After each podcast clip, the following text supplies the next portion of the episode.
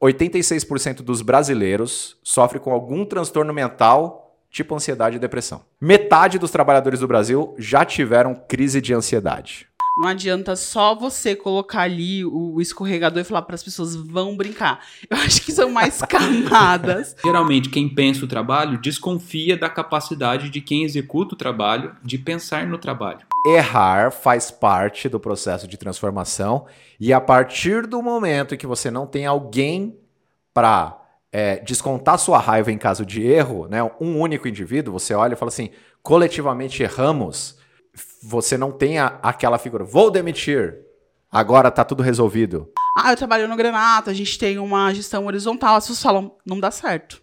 Nossa, isso não dá certo. E como que funciona quando acontece isso? E quando funciona quando acontece não aquilo? Não tem dado certo há 14 anos. Putz. Então,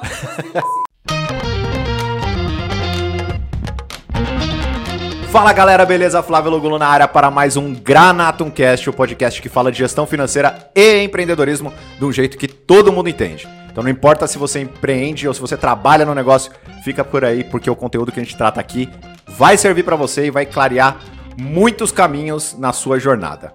Certo? Hoje, episódio de número 12, na presença da nossa indispensável e gloriosa Michele Silva. Olá, olá, Flávio. Olá, pessoal. Tô muito feliz. Como ele falou, eu sou a Michelle. Podem me chamar de mim.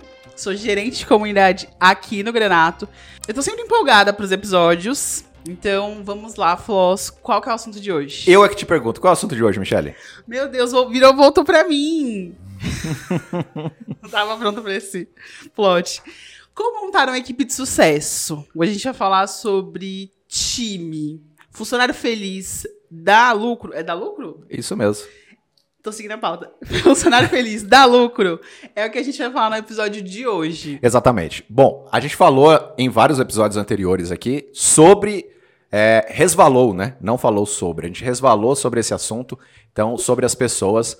Vamos falar sobre isso, que é um assunto fundamental. Se você empreende, ou se você é uma pessoa que trabalha no, no negócio mesmo, é, eu acho que existem várias nuances, vários é, várias questões da mente, do comportamento, da organização, da expectativa que iremos tratar aqui hoje. Mas antes, recados importantíssimos.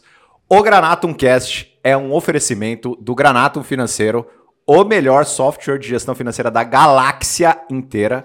Então, se você não testou ainda, teste 7 dias. Ele cede pra gente aqui o espaço, ele é o Granatum. É engraçado isso. Por que o Granatum se é a Romã? Porque nós tratamos do Granato como o software, certo? É um Informação relevante para você aí nesse momento. Então, o Granatum é quem oferece aqui todo esse espaço para a gente, financia essa ideia, apoia, cede todos os profissionais que criam esse conteúdo para você. E eu gostaria de agradecer todo o time do Granatum que ajuda a gente na construção do conteúdo, mas em especial Igor Jimenez atrás das câmeras. Vitor Ranieri, o nosso jornalista, que ajuda a gente com as pautas e dá bronca, inclusive, quando não seguimos. e Romeu, o nosso grande defensor do produto, o cara por trás do produto, do software financeiro e de toda essa marca aqui, de tudo que você vê visualmente. Ele é que defende, conduz e, enfim, é a nossa grande mente brilhante que nos ilumina. Não é? Time de marketing. Go! Let's go, time de marketing. Beleza, hoje nós teremos materiais ao longo do vídeo, vale dizer isso aí, ao longo do vídeo você vê alguns QR Codes aqui na tela, na descrição do vídeo no YouTube também você encontra links para materiais gratuitos que a gente tem aqui. Então, os QR Codes aqui, como, como que usa? A gente recebeu algum, alguns questionamentos, né? Como usa o QR Code? O QR Code, você mira a câmera do seu celular, abre a câmera do seu celular, mira na tela, se você estiver assistindo no, no YouTube, no tem, YouTube, não. tem QR Code no, no, no, no Spotify? Tem também? Tem. Então, QR Code. Se tiver QR Code aí, mira para a tela que você está vendo o QR Code. Sim. Vai aparecer um linkzinho, você clica, vai direto para o URL ali, para o endereço. Pode clicar sem medo nos QR Codes do Granata, que você vai para essa tela. Então a gente tem curso, tem material gratuito tipo planilha, tem e-book, o que aparecer aí para você se te interessar, tem a descrição junto do QR Code do material. Então, clica aí. Beleza? E se, e se? surgir alguma dúvida é só mandar mensagem pra gente por e-mail ou dentro do YouTube comentar lá que a gente também responde. Aliás, mano, tipo, tá muito legal essa interação de vocês. A gente tá gostando demais dos comentários, das dúvidas. Vocês estão conversando com a gente no chat, atendimento do, do Granato, tá sendo bem legal. Isso ajuda, inclusive, a gente a pautar, né? A- a- os assuntos que a gente trata aqui, eles não são do nada da nossa cabeça. A gente começa um fio e vai desenrolando ele ad infinitum, até o eterno, é, para trazer para você o que tem de mais relevância. Então continue participando, certo? Sem mais churumelas, caraca, Sem foi, mais foram delon- tipo. Não sei nem o que é churumela. É, sei lá. É tipo de olho? Isso é remela, né, Joel? Maravilhoso. Eu não sei. Considerem. Não, churumela é o quê? Igor, o que que é churumela? O backstage? Pelo amor de Deus, vem aí. Não sei. Não, eu preciso saber. Sem mais delongas. Sem mais delongas. Vamos lá, vamos começar. É, então a gente vai falar hoje sobre algo de pouco valor. Então sem mais churu... Nossa, não tem valor isso que eu falei? Então Que não é você falou tem retiro valor. churumelas. Eu retiro, retiro sem mais churumelas. Sem mais delongas. Corretíssima, só mais uma vez. Precisa, Michele Silva. Sem mais delongas, vamos começar aqui. Então, hoje o assunto é justamente sobre o- o- a pedra fundamental das empresas do grupo WebGo. Não à toa é, a gente traz esse, esse assunto, porque é uma preocupação que a gente sempre tem, teve e tem até hoje, que são com as pessoas que estão dentro do, do, do grupo, né? De todas as empresas da WebGo. Então, é, como a gente faz para montar uma equipe feliz, uma equipe motivada, uma equipe que, no final das contas, é, sem hipocrisia nenhuma, temos um negócio com fins lucrativos aqui e a gente se aproxima inicialmente por conta dessa relação comercial. né? Então, você está procurando um emprego, a empresa está oferecendo uma vaga, você tem o interesse em receber um salário, a empresa tem interesse em ter a sua mão de obra ali especializada, a- o seu esforço para realizar e resolver os problemas dos clientes. Beleza. E a gente chega à conclusão ao longo de todo esse tempo que é, não é à toa porque, que essa preocupação ela é legítima dentro da- das empresas. Essa preocupação ela é legítima porque, como eu gosto de defender, uma empresa é uma potência de transformação social. E nós temos a capacidade de transformar as pessoas com conhecimento, é, com é, capacitação, com muito conteúdo e principalmente se cuidando, né? Então, eu queria trazer aqui dois dados importantes é, do porquê que é importante falar isso aqui, o, o que, que contextualiza tudo isso. Segundo dados da OMS, 86% dos brasileiros sofrem com algum transtorno mental, tipo ansiedade e depressão. Coisa 1. Um. Coisa 2. Metade dos trabalhadores do Brasil já tiveram crise de ansiedade. Entre eu e você, Michele, alguém já teve crise de ansiedade. Talvez semana passada, não sei. Então, assim, é, qual é a relevância desse assunto, né? Estamos aqui é, respeitando a existência do ser humano. Essa é uma premissa que está no nosso Culture Code. Procura aí Culture Code do Granato, você vai ver lá, você vai ter acesso na nossa página de vagas. Aliás, temos vagas, sempre temos vagas aqui no Granato. Na nossa página de vagas tem o nosso Culture Code. E você vai ter acesso lá. Nossa primeira linha é essa, né? Respeitar a existência. E esse tema ele é bastante relevante, é, fundamentalmente porque eu não conheço nenhuma empresa que não tenha nenhuma pessoa envolvida. Você conhece, Michele? Eu acredito que. Ou você me fez pensar agora, mas eu não consigo pensar em nenhuma. Exatamente. Existem pessoas, né, por Isso. trás de tudo aquilo. Mesmo se tem a tecnologia, pessoas estão no backstage, assim. Acho Sim. que não tem. Não tem. Tudo Não tem. envolve pessoas, né? Tudo envolve pessoas. Existe uma coisa muito interessante, um, um movimento sobre blockchain, é, onde eh, na Ethereum, na, na rede da- do Ethereum, né, é, é, já é possível a gente ter tipos de organizações totalmente autônomas que são que respeitam ali os smart contracts, né, os, os contratos inteligentes que envolvem pessoas na votação de consenso. Então você, apesar de poder ter empresas hoje autogeridas ali por é, contratos inteligentes, sempre haverão pessoas que vão votar para que a determinada a- ação aconteça dentro da empresa. Então não existe nenhuma empresa que não tenha pessoas envolvidas. Daí a relevância. Fundamentalmente temos pessoas dentro de empresa. E onde que nasce isso daí, né?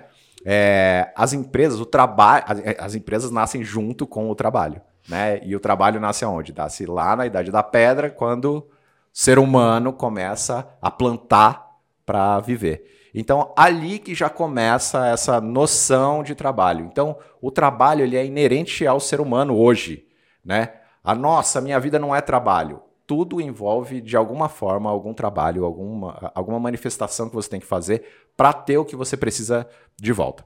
Então, daí, esse tema ele é bastante importante, né?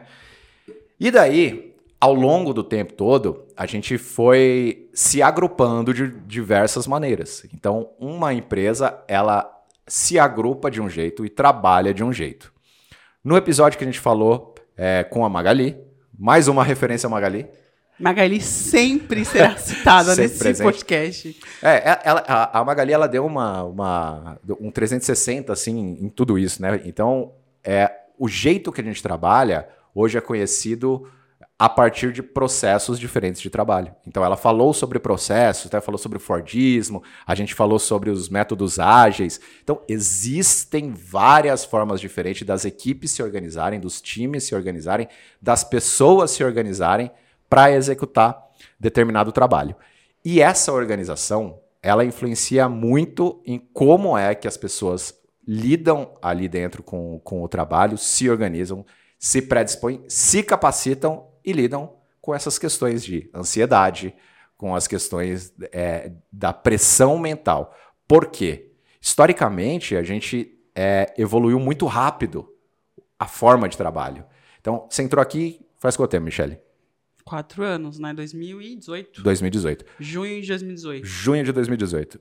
Em- antes de junho de 2018, você tinha acesso a esse método de trabalho horizontal, método ágil de trabalho? Era natural para você? Não, agora eu vou falar meu testemunho. Mentira. Não, eu achei muito é diferente. Uma assim, demorei um pouco para entender, né? Acho que são ah, você está entrando numa startup, você tem todos esses termos em inglês. Era uma questão de financeiro, mais software, tipo essa, essa junção de tudo. Mas no começo, vou ser bem sincera, eu achei que era uma grande mentira. Sabe assim, pegadinha? tipo, uma hora isso aqui vai. Essas pessoas vão se revelar, porque a gente vem desse mercado que é muito assim: você precisa trabalhar mais, você precisa entregar mais, você tem data, você tem prazo. Quanto mais rápido você entrega, eu vou te exigir mais na próxima vez. Então a gente vem desse ritmo alucinante, né? Sim. que é, que é o, esse mundo lá fora. Aí chego aqui, essa. Primeiro que a nossa entrevista foi uma entrevista em grupo com, sei lá, sete pessoas, seis pessoas. Eu já achei super estranho, assim, sabe? Todo mundo te olhando e te perguntando. Então, teve esse estranhamento. No começo, eu tive dificuldade bastante de me adaptar. Então, eu era muito mais acelerada. Ainda sou, né, gente? Porque depois a gente vai entrar nesses pormenores. Mas eu achei estranho, assim. E aí também tem essa questão. É uma horizontalidade no sentido de você também mergulhar em todos os assuntos, que eu acho que é maravilhoso. Mas também é é bastante coisa para você absorver, né? Dentro Sim. desse, desse início. E uma coisa que eu queria falar sobre essa questão da ansiedade que você falou, que eu acho que hoje em dia as pessoas buscam mais um match. Antes eu buscava só um emprego, tipo, de modo geral. Então, se eu quero ganhar, se quero ser remunerada por esse, por esse trabalho.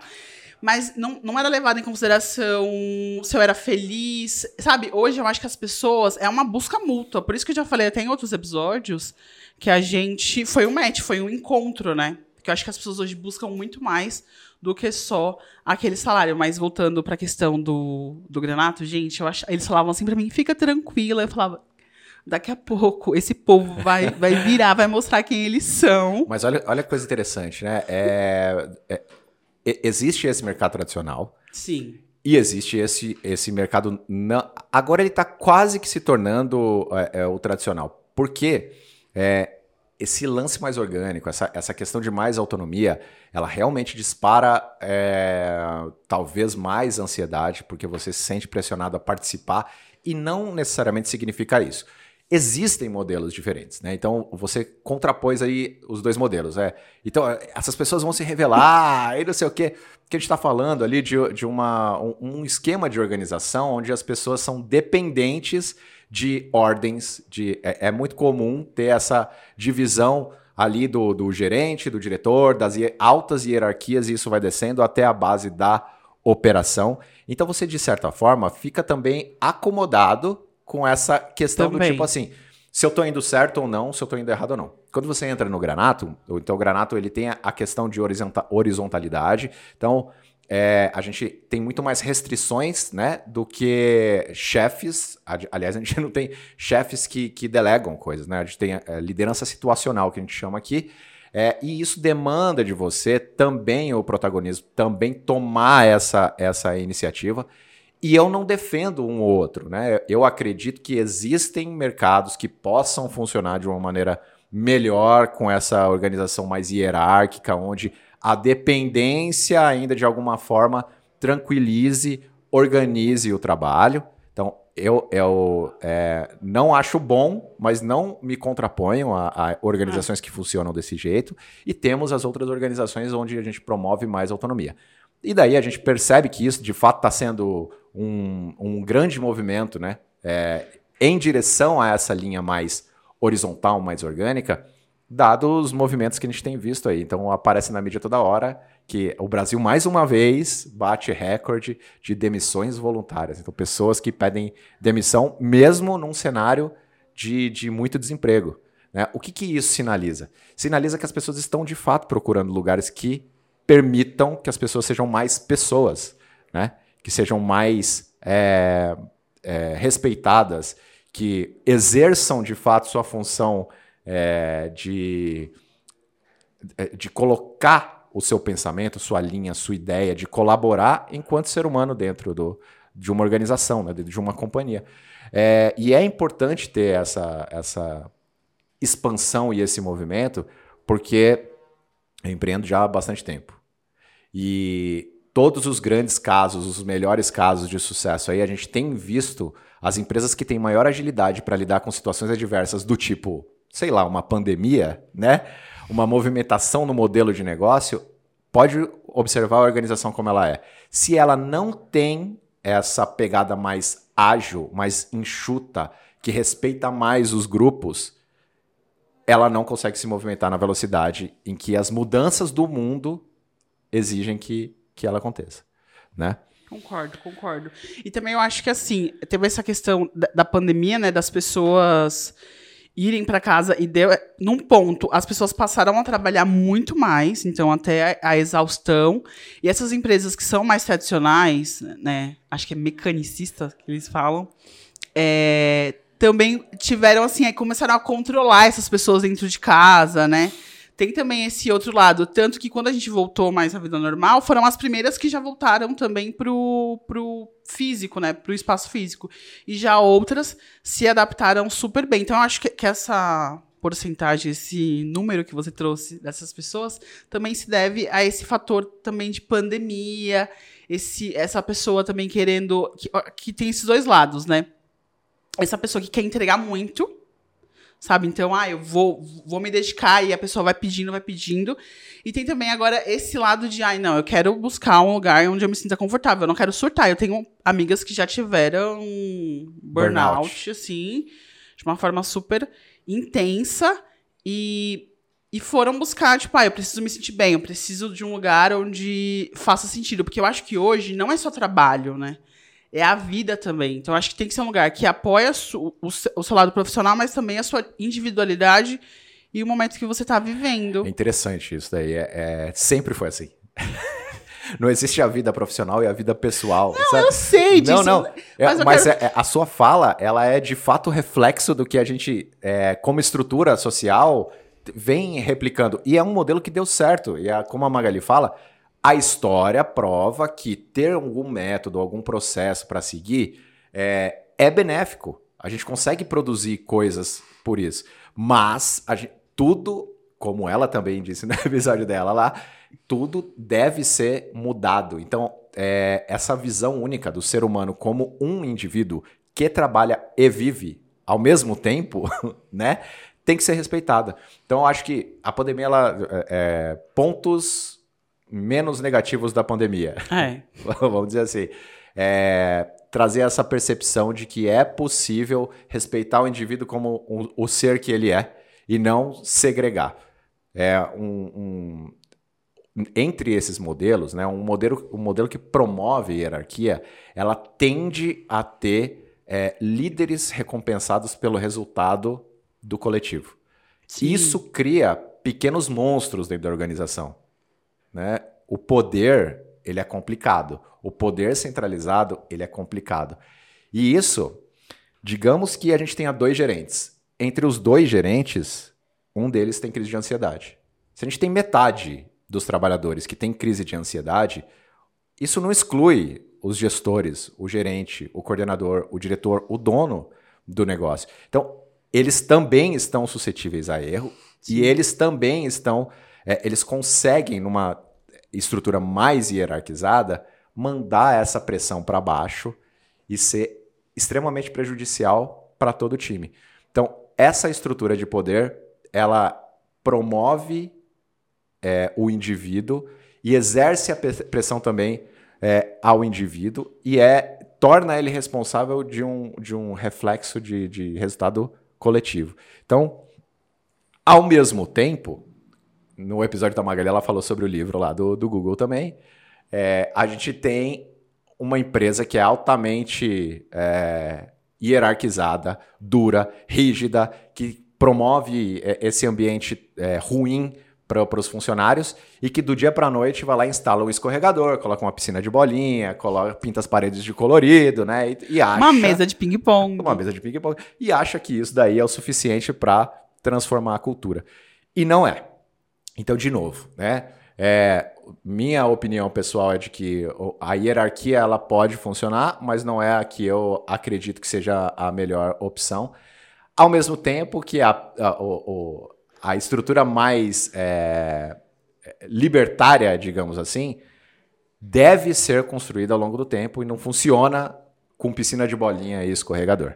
Então é muito importante ter essa noção, né? Porque em um momento você responde para um chefe e no dia seguinte você deve ser altamente é, autônoma. Então você define todo, todo o seu trabalho sem ser treinada para se organizar, sem ser treinada para tomar a iniciativa, sem se preparar para essa liderança, né?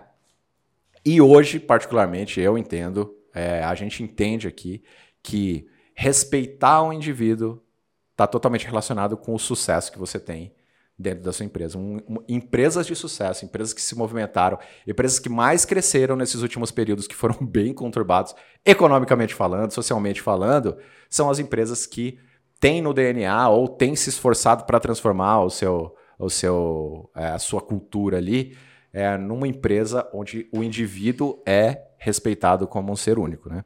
É, eu queria trazer um, um ponto que eu acho que também, assim, como você disse, não adianta só você colocar ali o, o escorregador e falar para as pessoas vão brincar. Eu acho que são mais camadas, camadas. E também qual é o intuito, né? Por exemplo, eu estava lendo Vou pedir pro Igor. Igor, pode pôr a matéria, por favor. Que uma empresa de Rio das Ostras estava percebendo que as pessoas estavam mais estressadas. E aí eles resolveram reduzir essa carga horária de trabalho. E aí as pessoas tiveram um rendimento muito maior. Então o foco era melhorar a qualidade de vida do meu funcionário. E com isso eu tenho um ganho. Então, assim, é, reduz a jornada para 6 horas e vê a produtividade crescer em 25%. Então eu acho que é o foco. Então, o, qual que é o meu foco? O meu foco é na pessoa, no bem-estar dessa pessoa. Ou às vezes tem agências que, ah, vamos, não vamos trabalhar na sexta-feira, não vamos trabalhar na segunda-feira. É você entender dentro do seu negócio como que está o seu funcionário, aquele ser humano. Se você for olhar, é uma. Pode descer um pouquinho, Igor. Ó, era um programa voltado para o bem-estar então, assim, o meu foco não é aumentar minha produtividade, é o meu funcionário. Então, acho que também está nisso. Não é só eu oferecer coisas legais, por exemplo, ah, eu dou, sei lá, Gym Pass. Pode falar Gym Pass? Já falou. Gym o que é Gym Pass? Explica aí. É um programa, né, para as pessoas irem na academia, fazer exercício físico. A gente é. não entendeu com detalhes que quando eu entrei já não tinha mais um granato. É tipo um benefício que você pode usar em academias. É, é, natação, Exatamente. luta, yoga, yoga tênis, isso. luta. Então é isso. E aí, mas qual é o meu objetivo? Não é só oferecer coisas legais, é dar para o meu funcionário qualidade de vida, que eu acho que, que vai muito além, sabe? Então, hoje eu vejo a- o- amigos que trabalham em empresas que ah, são tribos, que são por es- esses métodos ágeis, essas empresas que são. Como eu posso dizer? Gente, hoje eu tô, tô voltando dessa semana de, de recesso. É, esses times múltiplos trazem esse benefício, essas empresas mais descoladas, assim, assim digamos, eu queria falar. Mas também é, existe uma responsabilidade também muito grande nessa entrega, né? Tipo, não é só legal. Quando eu falava que eu, que eu trabalho, quando eu falo até hoje, às vezes, ah, eu trabalho no Granato, a gente tem uma gestão horizontal, as pessoas falam, não dá certo. Nossa, isso não dá certo. E como que funciona quando acontece isso? E quando funciona quando acontece Não aquilo? tem dado certo há 14 anos. Putz. Não, então, as pessoas têm esse, esse, esse lugar. E eu acho também que, você estava falando, né? Eu vim de uma criação, e aí vários recortes econômicos, culturais, que você precisa se esforçar pra caramba. Quanto mais você se esforçar, quanto mais você der o seu sangue para aquela empresa, tipo, vai trabalhar até mais tarde, mostre o seu esforço, você vai ser recompensada. Eu fui criada dessa forma. Tipo, se esforce mais, entregue mais.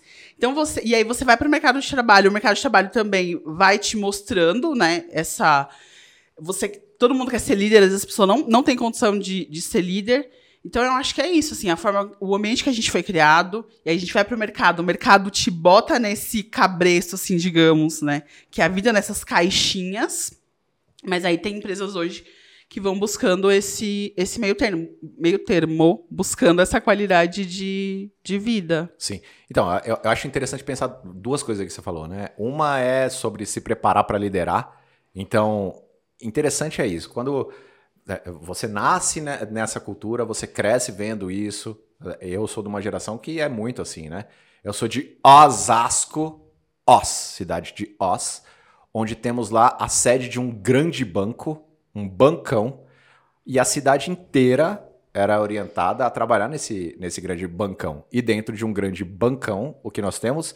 Hierarquia e aquele plano de crescimento de carreira que envolve muitas horas trabalhadas, muito sangue derramado no chão e talvez. é, não vou criticar esse grande bancão, não, apesar de que no, no passado era assim, você deveria deixar sua vida lá para conseguir a ascensão.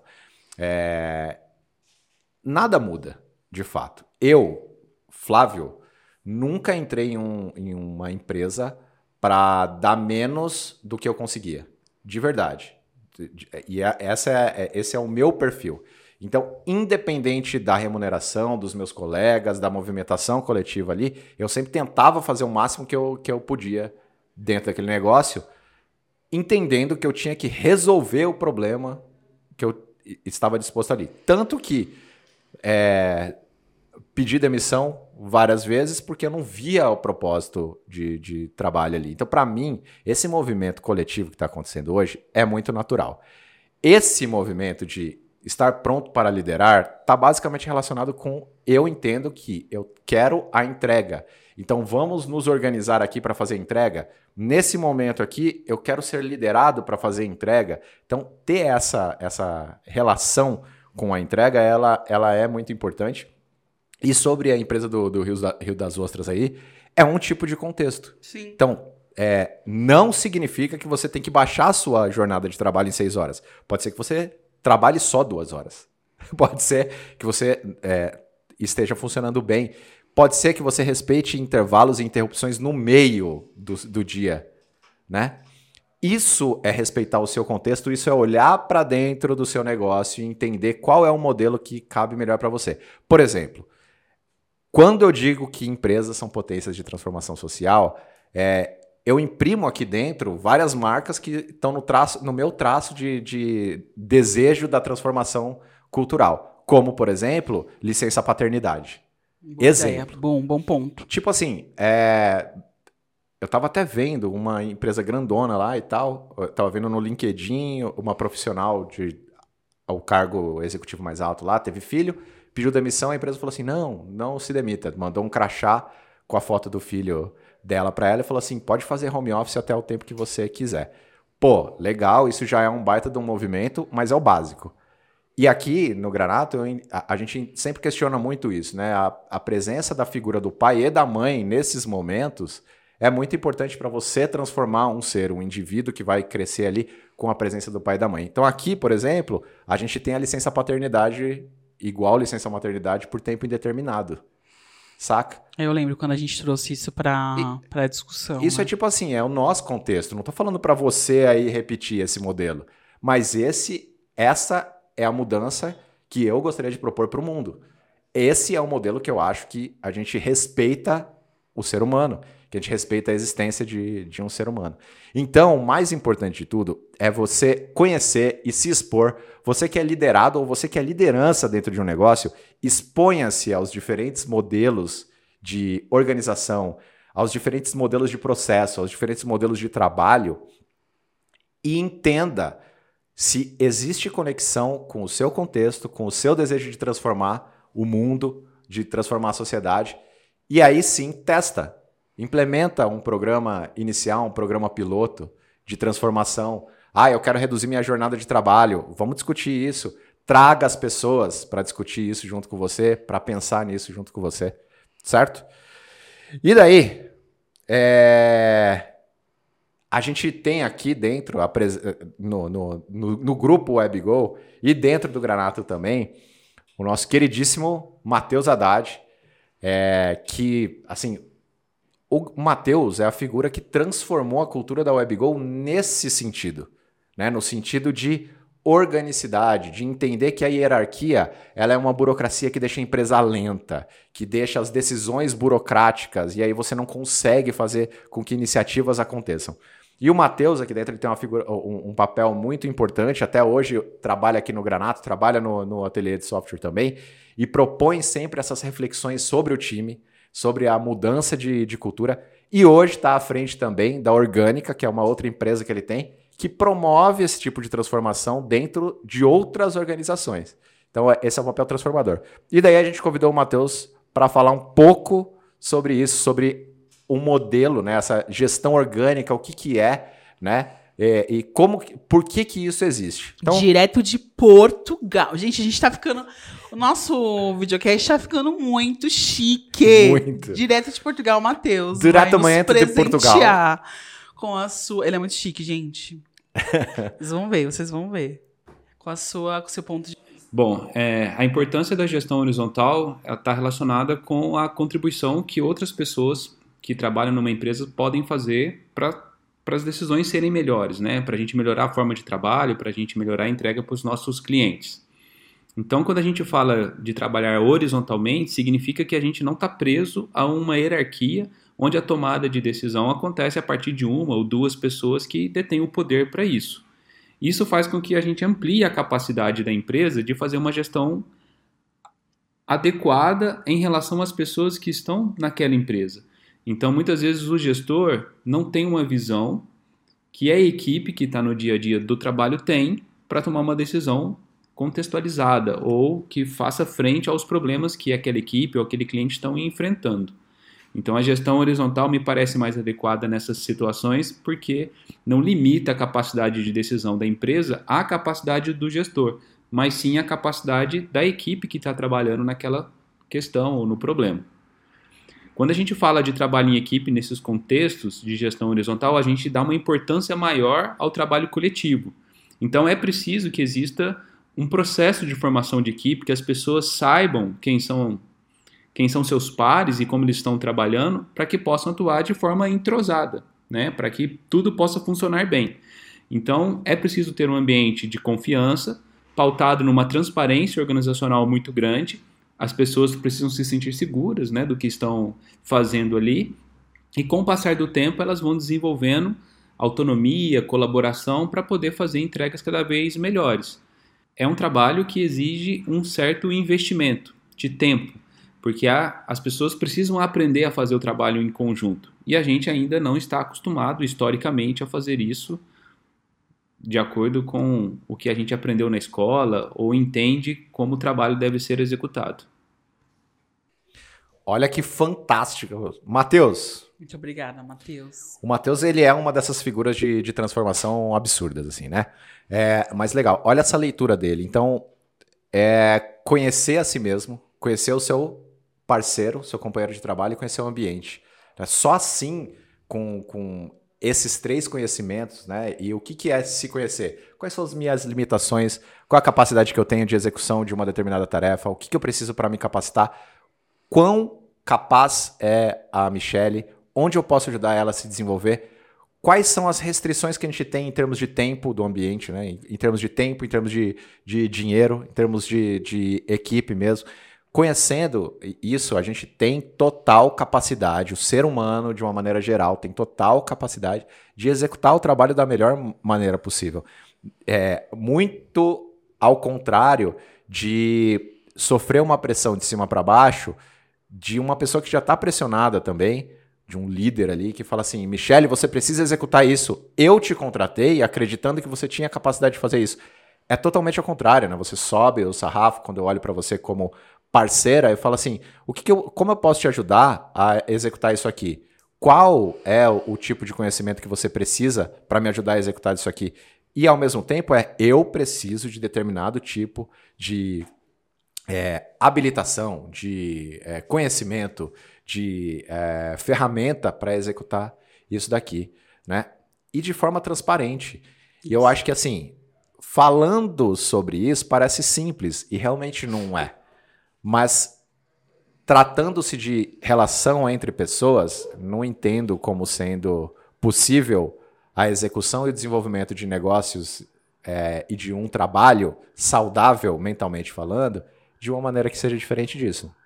É, o que eu queria falar é que eu acho que assim, primeiro, o que eu acho muito legal, assim, no grupo, né, dentro da WebGo, não tem essa questão de eu ser o grande guardião do saber. Então, a gente tem essa questão de compartilhar e te ajudar a se desenvolver. É, eu lembro que quando eu, eu entrei, eu tinha uma grande dificuldade, assim, o que, que eu vou fazer com essa tal liberdade, né? Porque as pessoas falam, ah, você que vai organizar a sua demanda, você que vai organizar o seu trabalho. Então, eu tive essa dificuldade inicial. Eu lembro que até na, nas reuniões, quando eram para sugerir alguma coisa, eu falava, gente, eu vou só jogar aqui, porque você tem esse medo, né? É, é esse lugar aberto que você aprende muito, não vou usar palavrão, você aprende muito, assim, cresce muito, porque é, são esses times múltiplos. Então, eu tenho uma pessoa que é de atendimento, mas tem o marketing, tem o desenvolvimento, tem o comercial, tem o vendas. Então, você aprende muito mais rápido. Minha. Eu acho que eu evolui bastante dentro desses quatro anos, mas também no começo é meio que né, um território desconhecido, assim que eu vou fazer? E agora? Para onde que eu vou? Como assim? Eu que defino. Tem esse, tem esse ponto também. Mas eu acho que quando a gente tem esses times diferentes, a gente só tem a ganhar, sabe? Como um agrega ao outro e com esse espírito. Eu quero te ajudar a crescer, eu quero te ajudar a se desenvolver. Que não é qualquer lugar que você, você vê isso. Porque tem empresas que assim, ah, eu sei isso, eu não vou ensinar, porque senão eu vou perder o meu emprego. Você deve, você tem que ser substituído, né, gente? Para que exista uma evolução. É, é, existe vários pontos de tensão do porquê que essa relação ela é assim meio estranha na maior parte dos lugares, né? Porque historicamente e de fato ainda existe é, muita exploração entre essa relação, né? Por isso de é, ser transparente, por isso de é, nesse momento em que eu te, te dou autonomia e falo assim, você precisa me entregar as coisas aqui e eu vou te treinar para isso, é um primeiro pensamento, e eu ouço isso direto, é do tipo assim: ah, não, eu não vou fazer isso aí, não, não me pagam para isso. Ah, não, não, não, me, não fui contratado para isso. E na verdade, você pode não ter sido contratado para isso, mas aprender com o outro, aprender sobre o trabalho do outro, e eu não estou falando de acúmulo de função, desse, desse tipo de coisa, não, né? De, de exploração do trabalho. Eu estou falando de eu ouvir um, uma, um determinado profissional de outra área e conseguir ter ideia de melhoria do meu trabalho.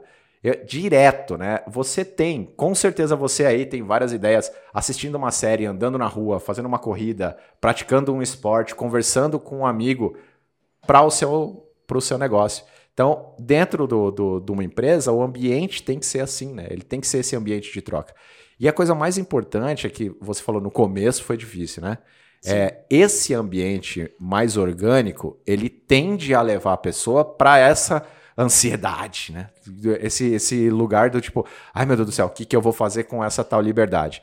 Então é todo um processo de, de transformação e confiar que esse processo de transformação ele vai acontecer e protagonizar esse, esse processo de transformação. Porque Sim. o coletivo, a empresa, enquanto coletivo, nesse formato que a gente trabalha aqui, ela só consegue te dar suporte e ser uma plataforma para que você se transforme. A transformação, ela depende do próprio indivíduo. Então, você também tem que querer é, receber determinado conhecimento, participar disso, disso ativamente, puxar também, quando for necessário, é, olha, levantar a mão e falar assim, preciso de ajuda aqui. E é tudo bem mesmo, né? Aqui, é, aqui no, nas empresas do, do, do WebGo. E daí, é, o Matheus também, como falei, ele é o responsável né, pelo, por esse movimento aqui dentro do grupo da, da WebGo, e o Garanato se inclui nisso. Então aí, o Matheus também falou para gente sobre essa experiência e como é que as coisas funcionam aqui e mais fundamentalmente nas empresas que ele tem acompanhado no ateliê de software, né, e tudo mais. Então, Igor, por favor, solta aqui para gente o Matheus Haddad. Matheus Haddad, diretamente de Portugal. Quando a gente começou o trabalho na WebGo com métodos ágeis, a gente passou a entender o trabalho em equipe sob a perspectiva de usar Scrum para poder desenvolver projetos de software para outras empresas. Com o passar dos anos, a gente percebeu que trabalhar dessa forma trazia outras vantagens que não era só o fato de uma gestão melhor, mas sim de uma aproximação das pessoas para gerar inovação, para poder fazer algo realmente criativo para os nossos clientes. Hoje, com o crescimento do negócio, o ateliê de software, que é a empresa que assumiu esse serviço de desenvolvimento de software sob encomenda, antes oferecido pela WebGo, possui equipes totalmente autônomas em relação às decisões do projeto e também dos seus integrantes. Então, por exemplo, essas equipes elas não são apenas capazes de decidir junto com o cliente sobre o planejamento e a priorização do que deve ser feito, mas também são responsáveis por contratar seus próprios integrantes, demitir algum integrante que de repente não consiga trabalhar em conjunto com as outras pessoas e atender o cliente, fornecer feedback em relação a como o trabalho está sendo executado e, em última instância, até discutir sobre os seus próprios salários né, e aumentos possíveis ali para os integrantes que fazem parte. Então é como se o ateliê de software fosse formado por mini ateliês de software. Então cada equipe atua como se fosse uma pequena empresa e as pessoas que atuam ali dentro têm total autonomia e empoderamento né, para tomar as decisões em relação ao cliente e também ao próprio trabalho que executam. Genial, né? Mas o que é o ateliê de software, né? Para quem não, quando eu falo grupo WebGo, então o ateliê de software e essa transformação toda, importante dizer, né? Todo, toda empresa tem um processo de transformação, como foi o processo de transformação dentro da WebGo, que inclui o ateliê, que inclui o Granato, que inclui a Escola Lumiar. É, nós nascemos fundamentalmente como uma empresa de desenvolvimento de software. Então você aí ainda desenvolvemos lá no ateliê de software, precisava de um software, entrava em contato com a gente e a gente desenvolvia. Então é, os métodos ágeis eles apareceram para a gente resolver a execução de como a gente ia desenvolver o software. Então, no, na indústria do software, a gente tem é, o acompanhamento através do Chaos Reports, né? É, que acompanha o, o, o, o, sucesso e a falha de projetos ao longo da, da, da vida e ao longo de um, de um período. E a maioria dos projetos de software davam errado, falhavam. Lá no nosso contexto, quando a gente abriu né, a WebGo, que era uma coisa só, a, os projetos falhavam. Os que iam para frente tinham 80% do, do que era desenvolvido desnecessariamente. Então, a gente precisava de uma metodologia que ajudasse a gente a entregar valor, a entregar software de qualidade e a entregar fundamentalmente software para os clientes que estavam contratando a gente. Então, o, o ateliê de software ele desenvolve até hoje software customizado para empresas. Então lá dentro é, do, do, do ateliê de software, não sei quem conhece, se você conhece aí como uma empresa trabalha no, no método tradicional, né? É, é num modelo de cascata. Então existe uma pessoa que vai ouvir o cliente, ouvir tudo que o cliente quer, faz um orçamento, uma proposta comercial e vende. Depois disso, vem uma outra pessoa que vai fazer um levantamento do que o cliente precisa e termos mais técnicos. Depois disso, vai ter um outro profissional que vai pegar esses requisitos e vai tentar estimar isso dentro de um fluxo de trabalho e depois disso, vem o time que vai trabalhar na primeira iteração. E depois disso, tem um outro, uma outra equipe que vai testar o que foi desenvolvido. Digamos que a água flua naturalmente, que tudo dê certo. Mas normalmente o que, acontece? A gente tem lá um gráfico que tem. É, o projeto começa aqui, ele vai se desenrolando até para frente ali. Quando chegava na última etapa de teste, falhava o teste. O que, que acontecia? Voltava lá para cima. Aí a pessoa que estimou precisava jogar um pouco mais para frente essa estimativa, espremer as outras coisas e a, a, o time de desenvolvimento redesenvolver, o time de teste testar. Se passasse, pegava outra coisa da fila. Se não passasse, o, isso gerava esse caos, basicamente, na entrega de software. E daí a gente foi atrás dos métodos ágeis, que levou a gente a tudo isso. A entender que as pessoas mais indicadas para estimar para definir como o trabalho vai ser feito era o próprio time. Não precisava de alguém que ia ouvir, de alguém que ia estimar, de alguém que ia organizar, de alguém que ia executar.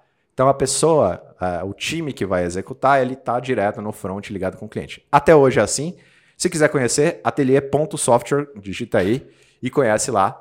Se precisar de um projeto de software também, é só entrar em contato. Heraldão vai falar com você, ou o próprio Matheus Haddad, hein? Corre o risco, corre o risco de cair para o Matheus Haddad. Beleza? Então, assim que funciona é, no, lá no ateliê. E o que, que isso foi bom para a gente? Foi bom porque daí tudo começou para o processo de desenvolvimento de software. Só que aí a gente transcendeu esse processo. E daí a gente falou assim, pô, e se a gente trabalhasse assim no administrativo?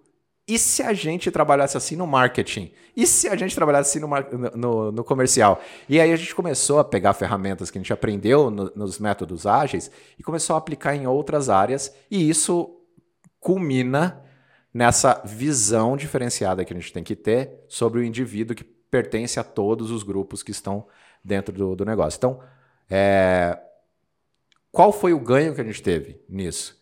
Quando você tem o poder centralizado, você depende da capacidade, como o Matheus disse ali, de um indivíduo e tem que confiar nele, que ele é bom mesmo para priorizar, para definir o que tem que ser feito e para não errar. Quando você é, tem esse poder centralizado. Quando você tem essa gestão mais orgânica, onde você tem as pessoas, a maior parte das pessoas que estão no front envolvidas diretamente com a demanda de resolução do problema, você diminui absurdamente o tempo de comunicação, você diminui a distorção no que eu falo para o que você entende, você aí já deve ter brincado de telefone sem fio, né? Então tem 15 pessoas. Eu pensei nesse exemplo mesmo. Chega no final ali uma zona da frase, né?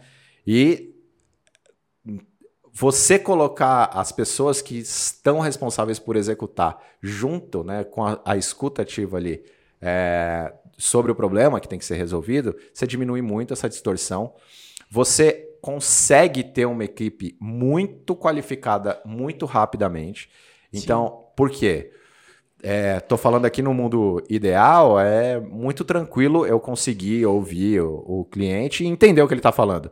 Mas não, é necessário ter uma capacitação para entender o que, que é gestão de um projeto, o que, que é um negócio, como que aquele negócio funciona, tanto que lá no ateliê é, a gente também tem um serviço que te ajuda a priorizar. Porque quando você vai com essa abordagem diferenciada para o cliente, do tipo assim, o que, que você quer? Vamos aqui é, priorizar a sua demanda. E a gente começa a fazer perguntas do tipo: eu, tenho, eu vou te entregar uma coisa funcionando daqui a duas semanas. Esse botão aqui, mudar a cor desse botão aqui é a coisa mais importante para você? Ou fazer o cadastro do seu cliente é a coisa mais importante para você? e começa a propor esse tipo de reflexão. E lá dentro a gente tem esse, é, esse serviço de design também para que porque isso muda, inclusive, o próprio mercado. Então a gente tem que qualificar as pessoas que vão trabalhar no time e a gente tem que também ensinar o cliente a priorizar, qualificar também esse cliente que gera a demanda. Maravilhoso. Hoje você tá super assim, tô deixando você brilhar hoje, você viu, né? Tá achando que. É, é tô eu tô te deixando brilhar, tô, porque tô é até rouco. Não, você. é importante. E por último, eu acho que uma, a gente conversou né, com o Matheus sobre, como você falou, são passos, né? Por onde começar? Tipo, essas empresas mais tradicionais, por onde eu começo? Então a gente também perguntou isso pro Matheus, para ele nos dar dicas. Qual é o primeiro passo? Nas empresas tradicionais, ainda é muito forte a dualidade entre quem pensa e quem executa o trabalho, né? Porque geralmente quem pensa o trabalho desconfia da capacidade de quem executa o trabalho de pensar no trabalho. Então, o primeiro ponto de mudança, talvez seja o principal, é a forma como eu olho para as pessoas numa organização. Se eu olho para as pessoas como indivíduos que não têm capacidade de tomar as próprias decisões sobre o trabalho e entregar o valor que o cliente espera, então eu vou acabar criando estruturas hierárquicas, processos de trabalho e um monte de regras para garantir essa entrega, mesmo que ela seja medíocre, para os clientes. Agora, se eu parto do princípio que as pessoas são adultas, responsáveis e que também são capazes de aprender a melhor forma de trabalhar para fazer uma entrega boa para o cliente, então eu penso em formas de trabalho, como por exemplo trabalhar em equipe utilizar métodos ágeis, etc., para que, essas, que essas pessoas consigam fazer isso. Né? E isso não é da noite para o dia. Essas pessoas precisam aprender a lidar com isso e entender uma forma de trabalhar que é baseada na autonomia e não na dependência de alguém que dá ordem. Como a gente está acostumado desde pequeno a olhar o trabalho dessa forma, é normal a gente ter dificuldade de trabalhar com muita liberdade, não é? Mas isso é o que naturalmente acontece fora das organizações. Quando a gente pensa nas nossas vidas fora da empresa, a gente vive assim. Né? A gente toma decisões de acordo com o que a gente julga que é importante nas relações que a gente tem com as pessoas com quem a gente convive. Então, se a gente usa o mesmo modo de viver fora das organizações para fazer gestão dentro da empresa, você também ganha a capacidade de lidar com uma complexidade maior. Então, a crença fundamental na capacidade do ser humano é a principal mudança que tem que acontecer. Se eu sou um gestor e olho para as pessoas da minha empresa como alguém de igual capacidade a mim, então eu vou pensar numa forma de trabalho que considera isso como princípio e automaticamente encararei todos da maneira como eu gostaria de ser encarado. Se eu olho de uma maneira diferente, então, eu não acredito nas pessoas e vou querer que processos e ferramentas ocupem o espaço dessa confiança, para que eu garanta minimamente uma entrega para o cliente. Então, a mudança de percepção sobre as pessoas no trabalho é a principal mudança. O que vem depois é um aprendizado a respeito de como trabalhar em equipe, como usar métodos que mudam esse contexto de atuação, como por exemplo os métodos ágeis, e como a gente pode conhecer cada vez mais de perto o cliente. Porque agora eu tenho pessoas que atuam mesmo dia a dia em contato com o cliente, tomando as próprias decisões sobre o trabalho e também sofrendo as consequências quando acertam e quando erram, que é o, o momento onde gera mais aprendizado nesse contexto. Ai, ai, ai, ai, ai. Então fica a dica. E eu, eu gostaria de, de dois, dois pontos nessa fala do, do Matheus aqui. A primeira, bom, o que ele diz é a crença fundamental da capacidade das pessoas dentro da empresa. Então, é necessário mudar a mentalidade de que as pessoas são capazes e, e, e o tratamento que você dá para as pessoas, para os seus pares, ser o mesmo tratamento que você gostaria de receber. Mas são duas vias aí. Em geral, quando a gente está falando de uma empresa hierarquizada, de uma empresa que exerce o poder de cima para baixo, é isso mesmo, você tem que fazer isso mesmo. A gente está falando da mudança de mentalidade do gestor, do dono, na maior parte das vezes ali, né?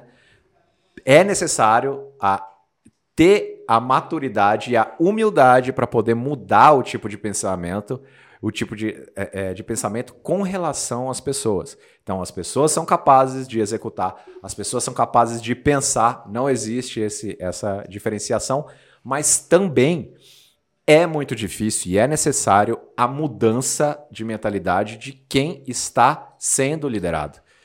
De, se, é o que eu falei ali um pouco mais para trás no, no começo, né? É, você precisa estar disposto também a protagonizar a sua mudança enquanto indivíduo, a entender que não, ninguém mais vai falar ali para mim, não é responsabilidade de ninguém, o meu acerto ou o meu erro, é responsabilidade minha, preciso assumir é, esse lugar de protagonismo, né?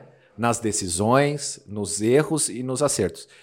E mais do que isso, daí eu vou colocar minha experiência pessoal, é entender que errar faz parte do processo de transformação e a partir do momento que você não tem alguém para é, descontar sua raiva em caso de erro, né, um único indivíduo, você olha e fala assim, coletivamente erramos, é, você não tem a, aquela figura, vou demitir, agora está tudo resolvido, porque eu consegui encontrar quem é que, que falhou, quem é que causou esse, esse problema na minha empresa. Não, você tem que começar a ser mais tolerante com erros e com falhas em caso de experimentação. Né? Sim. Por isso, o, o, os métodos ágeis que o Matheus falou em dois momentos ali são muito importantes, né? Porque os métodos ágeis promovem um framework, né, um modelo de trabalho para você experimentar, para você executar pequenos ciclos onde o seu erro vai ser o menor possível. Vamos testar isso aqui? Será que essa iniciativa aqui é legal? Será que é, falar com esse determinado nicho de cliente? Será que esse produto aqui, podemos desenvolver esse produto? Fazer essas pequenas experimentações permitem que você erre e estimule uma cultura de tolerância a erro também mas fundamentalmente mudança de mentalidade com relação ao indivíduo. Né? Brilhantíssimo, Matheus Haddad. Achei só mais uma vez animal, né? Uma, uma baita de uma participação. E eu acho que assim, aqui nesse, nesse lugar onde a gente fala de indivíduo, a gente tem mais um caminhão de conteúdo para discutir. Né? Mas eu acho que hoje, por hoje, achei. Não, foi sensacional. Eu quero só fazer uma, uma colocação, assim, até um contraponto, na verdade, que a gente falou no começo sobre essa questão da ansiedade. Nossa, assim, você trabalha no Granato, mas também tem esse outro lado. Que eu acho que a gente. Eu venho, né, dessa criação e eu sou uma pessoa muito ansiosa na minha vida. Então, eu acho que nesse, lugar de não ter o meu próprio chefe, às vezes você acaba se tornando o seu chefe, você acaba se cobrando demais, né? Então eu tô tentando, nesse momento, ser uma pessoa que pega mais leve comigo mesmo e com os meus amiguinhos de, de trabalho.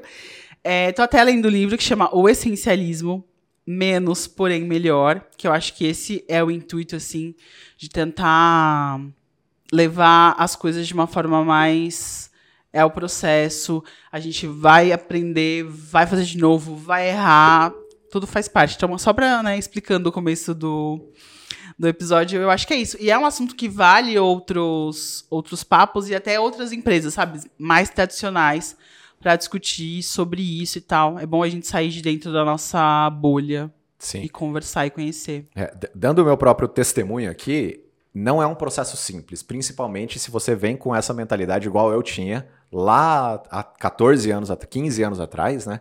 É, de achar que é isso mesmo, eu sei o que tem que ser feito, Falamos também no episódio da Magali, né? Não, não, não, eu sei, eu sei o que, que a gente tem que fazer, como a gente tem que treinar, quem a gente tem que contratar. É difícil esse processo de se desmontar, né? Se desarmar desse conhecimento, dessa, dessa estrutura que você é exposto e que Sim. você desenvolve, de certa forma, esse, esse fio, esse pensamento. Mas é possível mudar.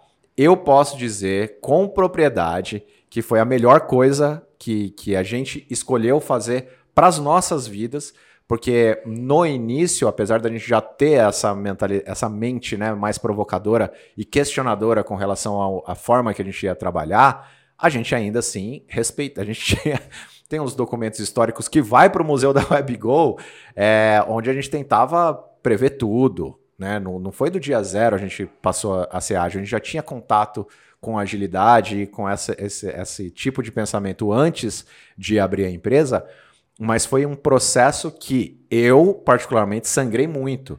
Porque eu tinha a mentalidade de que ter um negócio era você ser o senhor do engenho, o cara que vai chibatar e o cara que vai ser o, o detentor do poder, e, e, isso era muito bom, esse era o objetivo. E eu fiz esse desmonte E te digo, é uma das melhores escolhas que eu, que eu fiz na minha vida. Isso me tornou uma pessoa muito, muito melhor. É, e sou muito grato, inclusive ao Matheus, que pro, me ajudou né, nessa, nessa mudança e que também foi muito transformado por nós. Então é, é, lindo de ver essa transformação depois de 14, depois de 15 anos aí, né? É, desse, desse momento inicial dos negócios. E aí eu queria fazer um jabazinho para o Matheus aqui, né? Que ele não falou. O Matheus, como eu falei, ele tem a orgânica que ajuda as empresas nesse processo de transformação. Então, se a gente te tocou de alguma forma nesse episódio aqui, você falou assim, pô, estava buscando, não, não sei por onde começar, não quero começar sozinho, de repente falar com o Matheus e a orgânica. Eu não sei se são dois Gs. Acho que é. Vai estar aqui embaixo, gente, é. link da orgânica. Orgânica. Aqui, ó, bota na tela. Bota na tela. Orgânica. É, conversa lá com ele, com o Ioris, que é outro cara super 10, gente finíssima, e eles têm é, andado pelo Brasil aí e fora do Brasil, transformando empresas e organizações nesse processo de transformação que não é fácil. Certo? Certíssimo, Michele, Flávio. adorei o episódio de hoje, achei sensacional. Também adorei te ouvir. E hoje a gente tem uma super novidade. Hoje vai ser diferente além de todos os materiais que apareceram aí nos QR Codes na tela, hoje a gente vai criar um grupo para compartilhar mais conteúdo, para discutir assuntos relevantes. Então, link na tela aqui, link na descrição do vídeo também. Entre lá no grupo e participe, porque de graça, ok, não cobraremos esse grupo e vamos movimentar lá com conteúdos que a gente acha relevante ao redor de vários temas, mas vamos compartilhar alguns temas relacionados a esse papo de hoje.